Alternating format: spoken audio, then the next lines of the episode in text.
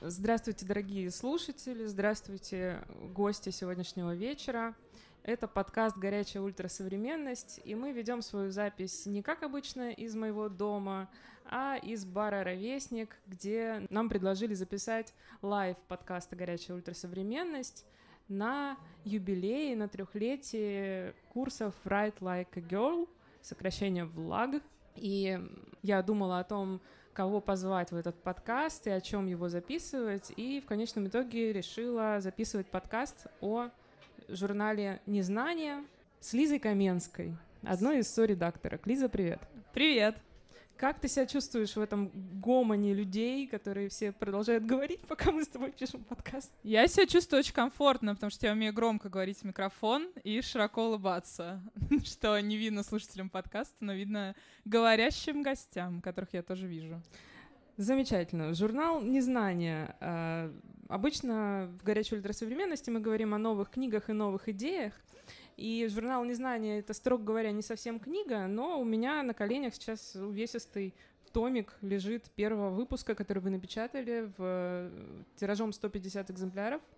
Этот журнал, по-моему, этой осенью наделал много шума в литературном мире, потому что его выпустили три молодых девушки, едва за 20 лет, которые называют себя писательницами, которые называют себя экспертками или считают себя таковыми, потому что отбирают журнал э, по open call лучших писателей. Забегая вперед, скажу, что у вас получилось, по-моему, офигенно, и все это признают. Номер очень интересный, я слышу только похвалы, я слышу очень хорошие отзывы, мне самой очень нравится журнал, я его быстро прочитала весь, очень хорошая вертка и печать. Все выглядит современно и при этом действительно тонко. Но претензии к вам от литературного сообщества такие, что как это так? Теперь что, можно вот так вот с бухты-барахты назвать себя писательницей и открыть журнал? То есть, с одной стороны, все были рады, и как только вы в августе объявили о запуске тонкого литературного журнала, в Фейсбуке начались бурные перепосты, от там Майи Кучерской, Льва Борина и прочих известных в литературном мире людей. И все как будто ожидали этот журнал. Такое ощущение, что вы нашли нишу, которой не хватало раньше. Это новый молодой литературный журнал. Был «Носорог», но он и сейчас есть, да, но он какой-то как будто бы более высоколобый. А незнание оказался, ну просто я еще знаю вас и знаю, кто вы, оказался таким более молодежным, феминистским, но не феминистским в значении активистский, да, а такое ощущение, что его делают люди, для которых это уже обычная среда обитания, вы как бы не замечаете того, что вы феминистки. Вот, собственно, мое введение в журнале. А что ты скажешь по поводу вашей экспертности и вот этих наездов по поводу, кто вы такие? Слушай, ну, во-первых, я хочу сказать, что книга это называют многие, включая нашу типографию. Мы, конечно, думали, что получится гораздо тоньше, но вот в итоге вышла такая реально книжица. Вот, а по поводу претензий, мне кажется, что многим людям из условно толстожурнального мира тяжело принять даже не тот факт, что мы типа из ниоткуда появились и сделали вот такую штуку, и что нам еще доверилось довольно много людей, потому что, ну, назвать себя экспертом может условно кто угодно, но дальше вопрос людей, доверять им или нет. Мне кажется, что те люди, которые прислали нам тексты, это как бы знак доверия, что, что э, они считают, что мы обладаем достаточным вкусом, достаточной достаточными знаниями, несмотря на название журнала, чтобы смочь как-то выбрать хорошие я показываю кавычки воздушные, э, тексты. Многим, возможно, хотелось бы, чтобы мы как-то противопоставляли себя толстым журналам сильнее. То есть, чтобы мы, как молодые, были каким-то более, что ли, буйными, более революционными, чтобы мы приходили с каким-то очень э, четким посылом, идей, чтобы мы хотели как-то очень, не знаю, радикально изменить типа русскую литературу или там современную русскую литературу или литературные журналы, а у нас такой, ну, по крайней мере, у меня нет такой глобальной цели, нет глобальной идеи. И вообще э, изначально этот журнал появился, потому что там мне Арине и потом Сане просто особо негде публиковать тексты, и многим негде их публиковать, судя по количеству писем в нашем инбоксе. Вот, и мы просто решили, ну, почему бы и нет? И в целом очень многие решения, принимаемые нами, они были по логике, ну почему бы и нет? Нам нравится, мы сделаем. Как ты думаешь, почему так много? Сколько, кстати, вам пришло? Нам пришло всего что-то около 400 заявок ну, с текстами. И многие люди с какими-то именами, в том числе там в театральном мире, в поэтическом мире, тоже отозвались на ваш open call, тоже прислали. Почему, как ты думаешь, что в вашем дисклеймере, вот в этом призыве присылать работы оказалось таким привлекательным? Я надеюсь, что нам удалось написать довольно дружелюбный текст, который не где мы как бы не очень строгие, что ли. Ну, то есть я, например, лично не люблю строгость, я не люблю отправлять кому-то текст, зная, что человек будет сидеть с очень хмурым лицом, все это смотреть и как-то очень оценочно к этому подходить. Ну, в том смысле, что мы, конечно, тоже оцениваем тексты, но как-то, не знаю, мне кажется, у нас более легкое ко всему отношение, что ли, что мы... И опять мне кажется, что видно по этой заявке, что, с одной стороны, для нас это не, не, что мы серьезно относимся к журналу, в смысле, что мы реально решили его делать, мы довели все до конца, мы доведем до конца еще, надеюсь, как бы несколько раз, несколько номеров, но при этом у нас нет серьезных щей, что мы делаем какое-то очень важное дело, что мы выбираем очень важные тексты, они формируют э, сегодняшнее литературное поле, все же затихли. Вот. Мне не нравится вообще абсолютно эта интонация. Мне кажется, что во многом совпадение у людей, как, ну вот, когда они читали текст, случилось по, скорее не, не по идейному даже как бы слою, а по интенционному слою. Я думаю, что по тексту видно еще, что мы ценим какую-то искренность, и тексты написанные ну да, опять сейчас избитое слово, типа написанное честно. Опять-таки это все интенционные вопросы, и мне кажется, что тему номера мы тоже выбрали, потому что нам было интересно посмотреть, какие интонации вообще выбирают авторы современных текстов. Да, тема вашего номера громкость, мы об этом чуть позже поговорим. Я бы хотела еще сейчас узнать поподробнее о вас. Ну, то есть о вас, в общем-то, писали СМИ, Афиша сделала большое интервью с вами, и более или менее известно, что вы трое девушек там 22-24 лет, у которых есть какой-то небольшой опыт редактирования и писательства. У Арины есть писательское образование, у тебя журналистское образование. Арина окончила Writing факультет в Вышке, да? Расскажи подробнее как, тогда, как вы, где вы познакомились и как вы вообще решили начать? Ну, мы с Ариной познакомились через курсы Write Like a Girl. Спасибо основательницам курсов и курсом в целом. Вообще, мне кажется, с них, ну, то есть я там в детстве что-то писала, как многие э, люди, интересующиеся литературой, вот, но, возможно, если бы не эти курсы, я бы не попыталась что-то более серьезно написать. Вот, и мы с Ариной просто познакомились на одном из воркшопов, потом Арина позвала меня на воркшоп, который она сделала для своих знакомых и друзей писательский, и мы как-то ну, она сказала, что у нее есть вот такая идея сделать журнал. Ну, как бы для меня это звучало как, типа, ну вот есть идея поехать зимовать в Таиланд. Ну, как бы прикольно, давай, ну, она говорит, давай поедем как бы зимовать в Таиланд. Я такая, ну, давай. Ну, потому что я не думала, что мы поедем зимовать в Таиланд. Вот, а в итоге как-то так вышло, что она сначала позвала меня, потом она позвала, позвала Саню, с которой они вместе в вышке учились. И у нас все как-то стало собираться реально к моему абсолютному удивлению, потому что я от себя и от нас ну, не ожидала, не знаю, может, у меня заниженное ожидание просто от всего. Я, в общем, не ожидала такой деятельности, потому что, ну, как бы для этого надо там что-то собираться, продумать какие-то планы, продумать тему номера, сделать сайт, хоть там он у нас не какой-то супер классный, сделан на тильде, но все же это определенная работа. Мне кажется, что это еще одно свойство, если не поколения, то, скорее всего, ну, какого-то нашего расширенного сообщества, да, потому что, о чем ты говоришь, вот этот воркшоп, на который Арина тебя позвала, я тоже в него вхожу, и я более или менее представляю нашу компанию. И э, я тоже не перестаю удивляться, что вот я помню, как Арина только заявила о том, что она хотелось бы сделать такой журнал, и потом он вдруг начинает жить.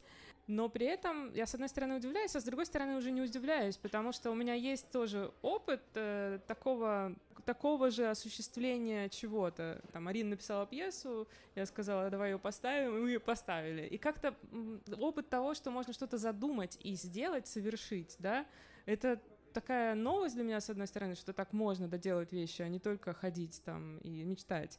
А с другой стороны, в общем, это нормальная такая штука, понимаешь? И я хотела с тобой в связи с этим поговорить, наверное, о как раз вот этих вот женских интеллектуальных, кавычках или нет, сообществах, о том, что тренд это или не тренд, я не знаю, но, по крайней мере, я наблюдаю вокруг себя. Девушки, умные девушки собираются вместе, реально что-то придумывают и осуществляют. И это становится событием. Как ты думаешь, почему это происходит и почему этого не происходило пять лет назад, например? Слушай, ну для меня это правда трансформ- трансформационный опыт, потому что это правда очень простая идея, что ты можешь взять и сделать, но одновременно она как бы кажется абсолютно невероятной, потому что все время думаешь, что ну я-то, я не могу. Вот другие люди, их просто, их как-то назвали так, например, экспертами, они теперь могут взять и сделать. Или они опубликовали книжку, поэтому теперь они могут взять и сделать журнал. Или кто-то им, они получили какую-то премию, и теперь они могут взять и еще что-то сделать. А оказывается, можно, ну, просто вообще без ничего делать то, что тебе хочется. И при этом людям это нравится, потому что, ну, я все-таки думаю, что искренность какая-то привлекает. Вот, а по поводу сообществ, мне кажется, что я росла вместе с ростом феминизма в России. Ну, то есть там Wonderzine появился, типа, когда я была в старшей школе или в универе в младших, на младших курсах. И да, что ты еще спросила? Моя мысль улетела. Я спросила про женские интеллектуальные сообщества. Насколько это новая вещь для России сегодня? Я думаю, что это может быть не новая вещь для России в целом, но ново то, что эти сообщества, они стали как публичными, видимыми. То есть э, у нас могут быть воркшопы, мы могли бы делать журнал, который был бы более, там, не знаю, маленьким, или там для того же нашего расширенного сообщества, типа о нем бы знало 100 человек. Вот, но сейчас у нас есть там платформа, есть аудитория, которая в том числе взращена, не знаю, Никой Водвуд, журналом Wonderzine и все такое. Ну, то есть есть какая-то подготовлена почва для того, чтобы мы могли прийти и сделать журнал, чтобы он был так хорошо принят, и чтобы у нас могло быть вообще сообщество, которое тоже хорошо принято. И, ну, к моей радости, критики э, такой откровенно сексистской, типа вот три маленьких девочки взяли, сделали, кто вы такие, я не видела, слава богу. Ну, иначе я бы очень резко отреагировала на такое. Может быть, мне просто не показывают э, Арина с Саней, чтобы я не злилась. Да, такого нет. Есть скорее критика именно экспертности. Если они писательницы, что они написали, где, где их книги? Вот Кто их опубликовал? Кто им сначала разрешил быть писательницами, чтобы они сделали журнал? Такой вайб. Да, и может быть еще Аринин американский опыт, то, что она полгода там училась, э, тоже ей позволил так легко на это решиться, потому что понятно, что в принципе литературные журналы там в США существуют, их, их гораздо больше, чем в России. Да, и мне кажется, нас эта идея тоже вдохновляла, что это нормально делать что-то не обязательно как бы в большом масштабе. Потому что есть такое ощущение, что типа если ты делаешь, тебе надо делать сразу какую-то громадную большую вещь, и тебе потом надо расширяться, делать больше и больше. Это какая-то, не знаю, может, это как-то с капитализмом связано или еще что-то, как нас там постоянно спрашивают, типа, а кто у вас спонсор, а как вы зарабатываете деньги? То есть не обязательно делать что-то огромного масштаба и с огромными деньгами. Можно сделать что-то а, небольшое, и, ну, это, это классно, так, так и надо. То есть это grassroots какие-то штуки, условно про деньги, раз уж мы заговорили про деньги, я думаю, что у многих есть еще представление о том, что чтобы сделать журнал, нужно иметь богатых спонсоров. Расскажи тогда про денежный вопрос, насколько это все сделано бесплатно, вашим бесплатным трудом, и на какие деньги напечатан, собственно, выпуск и так далее. Ну вот у нас э, основной, условно, более-менее стабильный источник дохода — это Patreon, где у нас есть, ну, типа, простые лоты, а есть, э, там можно что-то за 15, по-моему, долларов, например, можно прислать нам рассказ, и мы на него даем какой-то фидбэк. Ну, то, то есть там есть какие-то фишечки. Плюс все, изначально у нас э, больше не было никаких средств, был только Patreon. То есть все сделано нашими руками, плюс руками людей, которые были готовы нам помогать. Например, там э, дизайнерки логотипа сделали его бесплатно, девочки, которые сверстали журнал, сделали это бесплатно. Но нам, конечно, такая ситуация ну, не очень нравится, в том смысле, что мы хотели бы платить, потому что, ну, многие отмечали верстку реально журнала, и как бы это очень качественная работа, которая потребовала большого количества бессонных ночей, это, это сложно, вот, и не оплачивать такое нам кажется неверным. Но какого-то тоже супер, типа, плана особо нет. Есть, конечно, страх всегда, что если у тебя спонсор, то он как-то влияет на твои процессы. Ну, в общем, мы, если честно, не говорили об этом, о том, чтобы именно искать какого-то человека или организацию или фонд, который будет целиком спонсировать, или, например, ну как целиком, условно там спонсировать верстку и печать. Это интересно именно с точки зрения того, что это литературное э, событие, да, и оно действительно как будто бы не требует больших вложений, потому что все, что вам надо, это потратить свое время на то, чтобы прочесть огромное количество текстов и выбрать их. Насколько я знаю, изначально вы даже не планировали печатать бумажную версию, а хотели просто выложить PDF. Это все вы выглядит как очень хороший прецедент.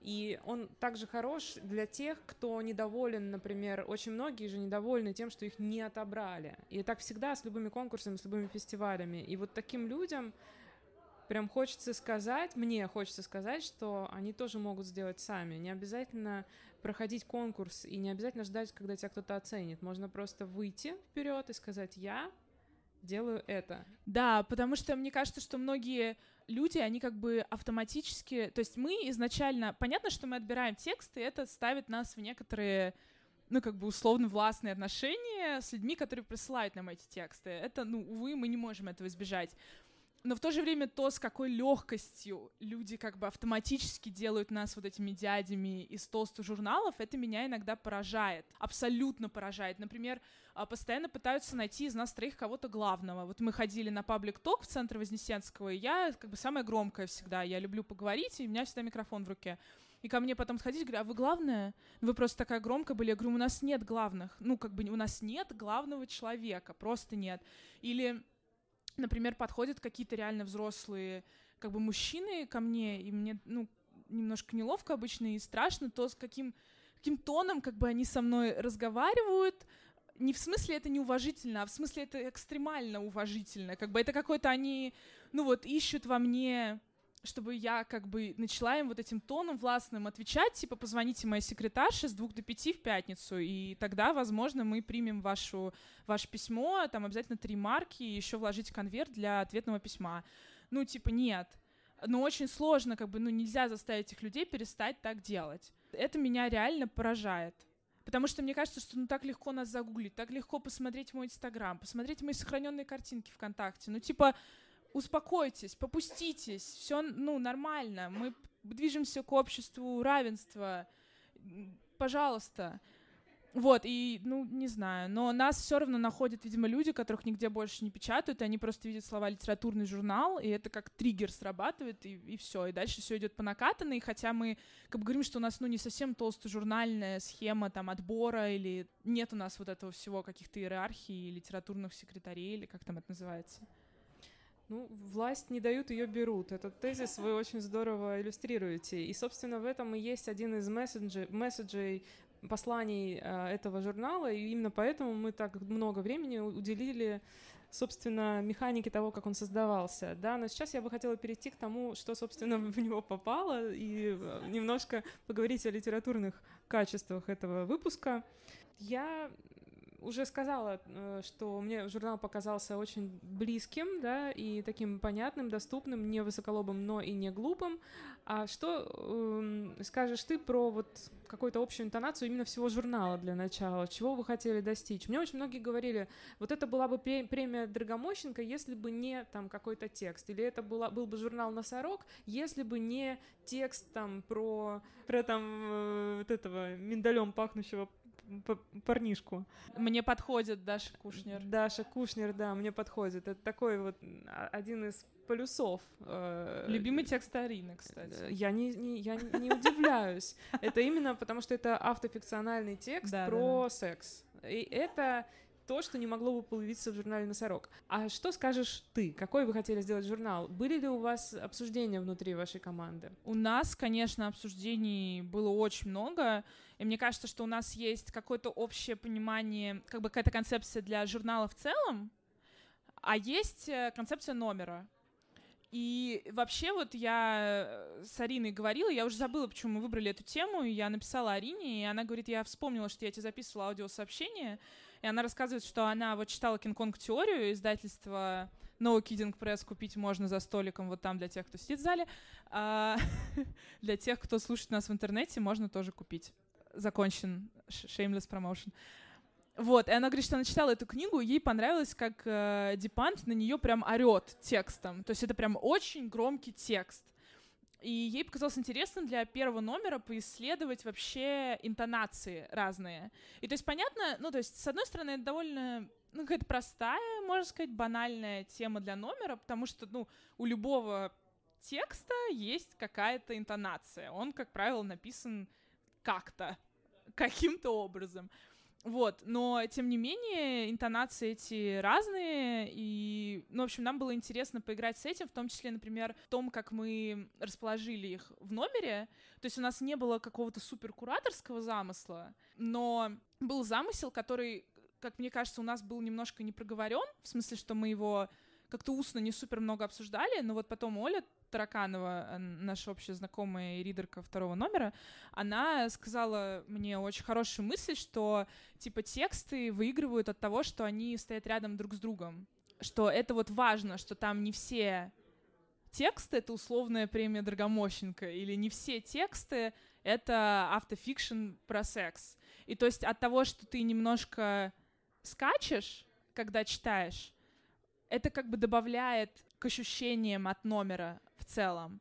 И вот это, мне кажется, довольно правильное ощущение от, от сборника, ну, как бы от какой-то книжки, в которой много разных текстов, что они не должны монолит сливаться. Мне кажется, что это важно. Да, ты действительно скачешь, ты не успеваешь соскучиться, и иногда, в общем, даже орешь от некоторых текстов, как от оды работе, которую надо да, читать да, вслух. Да. Это просто много раз повторенное, что надо работать на разные лады. Ну да, и еще интересное расположение у вас, у вас э, а, автор и об авторе, у вас как бы все немножко справа налево, а, а не слева направо. У вас обложка а, на заднике, и сначала идут тексты, а потом ну, за верстку я, если честно, не берусь ответ. Ну, у вас есть один принцип общий у верстки, это то, что... Об авторе в конце после текста? Да, да это, это тоже, правда. я так понимаю, такой... Слушай, вот это хороший вопрос. Мы, мне кажется, не обсуждали это специально. В смысле, у нас не было идей, например, чтобы, типа, человек открывал текст, и он не знал, кто это написал, в смысле, какой-то великий... Э, получатель многих премий или, например, дебютант или дебютантка. Но так в итоге предложили девочки, которые делали верстку, и видишь, возможно, это хорошо сказывается на чтении, на восприятии. Да, и в этом обязательно, это в этом прочитывается интенция э, свергнуть иерархию, да, какую-то. У вас удивительным образом сочетаются, и тут сложно не усмотреть в этом какую-то какой-то специальный замысел, да, у вас сочетаются известные более-менее имена и совсем неизвестные. У ну вас... да, это, это точно было, ну как бы целью, да, это точно было специально, потому что... Вам все-таки легитимация необходима какая-то? Хороший, да, вопрос. И, мне кажется, что мы изнутри как бы не критиковали тот факт, что хорошо сочетать известных поэтов, писателей, писательниц с не очень известными. Но я думаю, что это, во-первых, важно для дебютантов и дебютанток, которые, ну, для которых это первая публикация или там первая прозаическая, например, публикация, если они до этого писали а, стихи. Мне кажется, что это какой-то важный и, ну, конечно, наиболее простой инструмент для того, чтобы какому-то человеку дать платформу, дать право голоса. И мне кажется, что вот громкость — это в том числе, ну, для меня, по крайней мере, вот если говорить там о феминизме, не о феминизме и вообще, ну, короче, о вопросе привилегий, меньшинств и так далее, что громкость — это еще и про право, право голоса. Ты имеешь в виду, что э, вы думали о том, чтобы неизвестным авторам было приятно и гордо оказаться рядом с именами Васякина, Аборина и Евгении Некрасовой? Это не могло быть идеей, потому что и как бы Васякина, Борин и Некрасова, они пришли, ну, не, не то чтобы они сначала были, например, а дальше мы других авторов выбирали. Ну, то есть это все процесс как бы open call. Вот, но я думаю, что я боюсь сейчас что-нибудь не то сказать. Мне казалось, что вы кого-то специально позвали, нет? Не было такого? Мы старались не звать специально, в том смысле, что пришлите нам любой текст, мы его опубликуем. Нам кажется, это неважные позиции, и вот об этом у нас, правда, были разговоры, неважные, ну, э, неправильные позиции, и об этом у нас были разговоры внутри команды. Мы могли, ну, просто рассказать о нас, сказать, типа, вот, у нас есть журнал, если у вас есть какие-то тексты, и вам интересно, при, ну, пришлите мы будем рады. Вот в таком ключе. Понятно. А были ли какие-то известные более или менее люди, а, которым вы отказали? Хороший вопрос. Нам прислали драматургические тексты. А зачем драматургические? Вы же не ну, используете... Ну, потому что люди плохо читают сайт и плохо читают требования классические. Значит, были известные драматурги, которым вы отказали, но... Ну, относительно известные, как мне рассказала Арина. Я просто как бы вот нуб немножко в некоторых вопросах. А, мне кажется, что были еще некоторые довольно, ну, как широко известные в узких кругах какие-то имена, которые мы не опубликовали. Вы прочитали много текстов, отобрали много текстов. Заметила ли ты какие-то э, тенденции, какие-то тренды литературные новые? Да, я думаю, что есть э, некоторые магистральные какие-то темы, один из трендов, который мне лично близок и в том, ну, что я пишу, и в том, что я люблю читать, это телесность в том смысле, что не обязательно это как бы тексты о сексе или тексты о теле, а это, как я это могу попробовать описать, это тексты просто с иной чувственностью, которые написаны не разумом, а они написаны через как бы через через что-то другое, через эм, через тело. Вот. И я очень люблю такие тексты, и мне как бы этот тренд нравится. Я всеми руками за. Вот, и это, конечно, ну, включает в себя, возможно, некую поэтичность сразу, то есть даже прозаический текст, он становится более поэтичным, это в том числе про аффект, вообще как, ну, там, теория аффекта и вот это все. Потом еще, ну, конечно, многие пишут про современность, ну, то есть это какая-то довольно очевидная я так сначала подумала, что, ну да, это очевидно, что все пишут про современность. На самом деле, на самом деле ну, не особо очевидно. Потому что не всегда так было, что авторам интересно фиксировать, э, что вообще-то происходит сейчас. Но нам это как э, журналу тоже интересно. Ну, то есть я...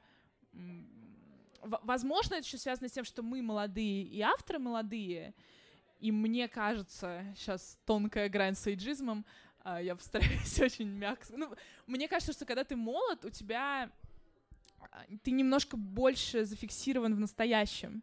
В смысле, у тебя меньше дистанции от, от жизни, как бы от, от мира. Не знаю, как это пояснить. И ты как бы все очень воспринимаешь прям вот телесно, чувственно, и тебя все очень касается. Вот, и мне кажется, многие, много таких текстов, которые вот про то, что тебя все очень прям вот ты как бы весь растревоженный. И мне кажется, это очень хорошее качество. То есть такие тексты, они, ну, они трогают тебя тоже, как читателя. При этом они не манипулятивны. То есть, ну, я, по крайней мере, не вижу в них манипуляции. Еще какие тренды? Ну вот, да, фиксация современности. Ну, некоторые эксперименты с формой, но мне кажется, что это какая-то постоянная довольно вещь в литературе, ну, в плане экспериментов каких-то. Да, пожалуй, я с тобой соглашусь. Еще я ожидала найти тренд э, автофикшн, потому что я знаю, как Арине это дорого.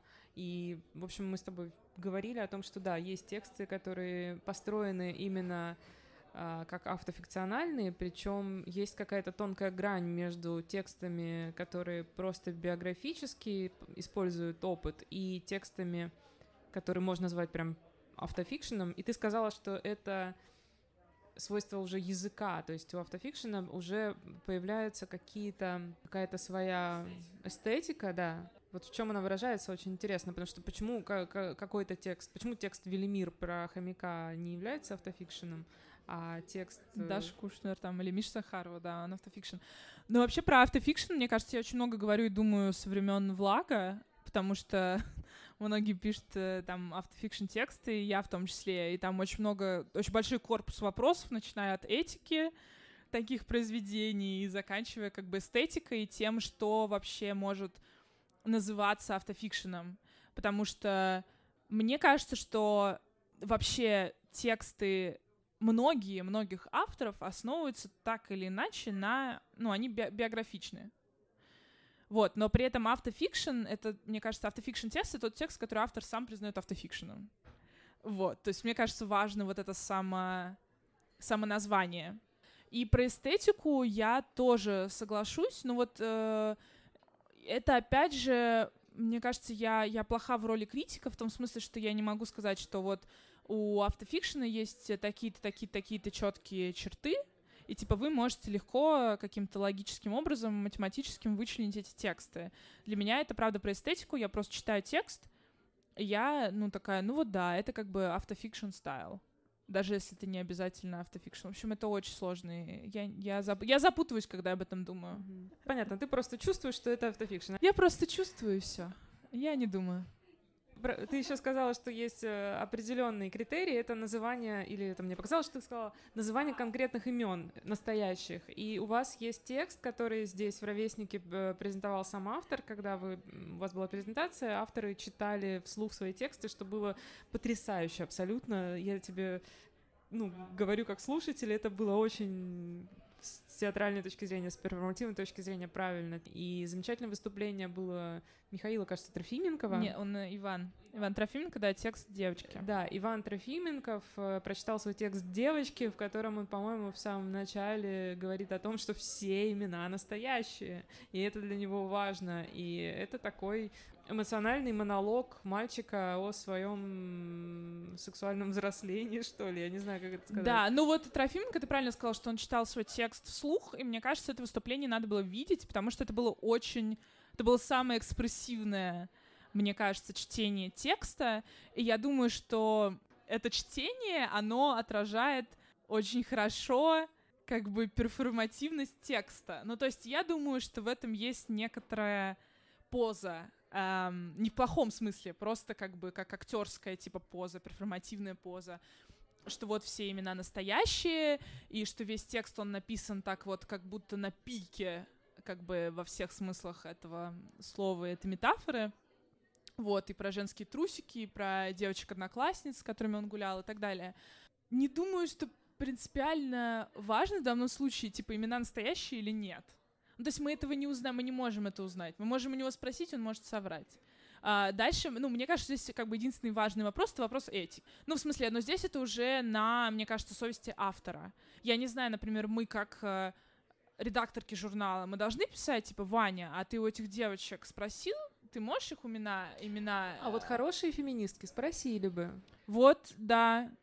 Bad, bad feminist. Это еще одна тема. Э, еще пару лет назад в каком-то feminist-friendly издании, журнале, что бы то ни было, не могло появиться настолько яркого гимна маскулинности. А здесь вы, ну, во-первых, вы не, как это называется, не исключаете, да, никого, вы супер инклюзивный журнал а во-вторых, вы еще и, ну, понятно, текст талантливый, но вы все-таки как-то со- сознательно дали слово вот такому мужскому, гипер мужскому высказыванию. Слушай, ну вот я его так не прочитала. Я думала, типа, про male gaze и все такое, про то, что это, очевидно, текст, ну, от лица как бы парня, что он очевидно, это про male gaze, в том смысле, что там все девушки, они как бы не героини, а они героини в его истории. То есть у них нет какой-то субъектности, как бы...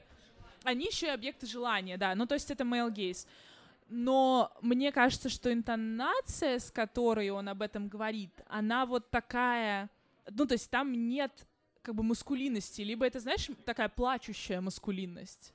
Ну, типа, это вот как бы мужчина, которого немножко от тестостерона разрывает, но ему от этого плохо и стыдно. Ну, то есть он там в конце пишет тебе, мне стыдно. И мне кажется, что это проблематизирует, в том числе, что он в этом тексте проблематизирует и этот маскулинный взгляд. Нам, ну, я читала, я отвечала за почту, и я читала довольно много текстов.